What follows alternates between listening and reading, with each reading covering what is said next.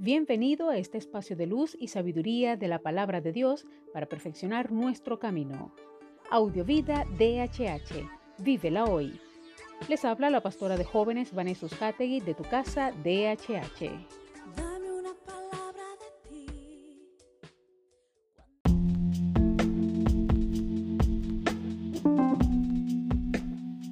El mensaje de hoy se titula La mente de Cristo. Primera de Corintios 2.16 dice, Ahora bien, nosotros estamos en posesión del modo de pensar de Cristo.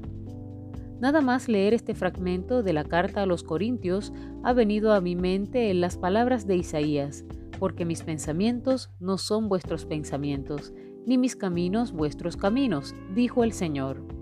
Como son más altos los cielos que la tierra, así son mis caminos más altos que vuestros caminos, y mis pensamientos más que vuestros pensamientos.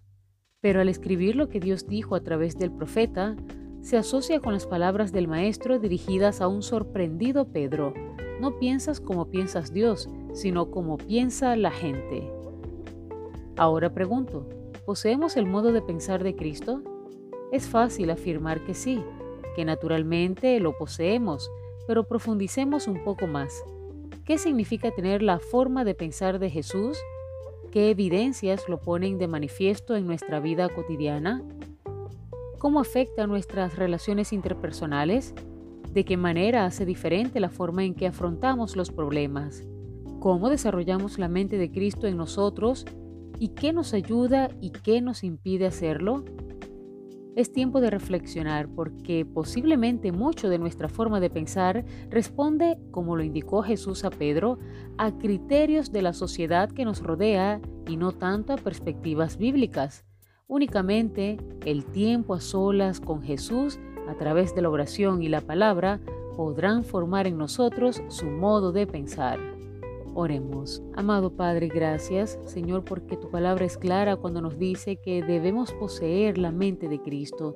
Y más que una obligación, más que una exigencia, es lo mejor que podríamos adoptar en nuestra vida, ser como eres tú, Jesús, con amor, con entrega, con pasión, así como diste tu vida en la cruz del Calvario por cada uno de nosotros. Señor, es tu amor el que nos sostiene. Permite que cada día, Señor, sea avivado en cada uno de nosotros el poder de tu Espíritu Santo y que arda esa llama en nuestros corazones para buscar siempre tu rostro a través de la oración y la palabra.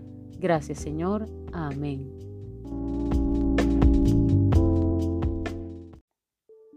Comparte esta palabra y sea un canal de bendición en las manos de Dios para muchos. Recuerda, lo visible es momentáneo, lo que no se ve es eterno. Audiovida DHH. Vívela hoy.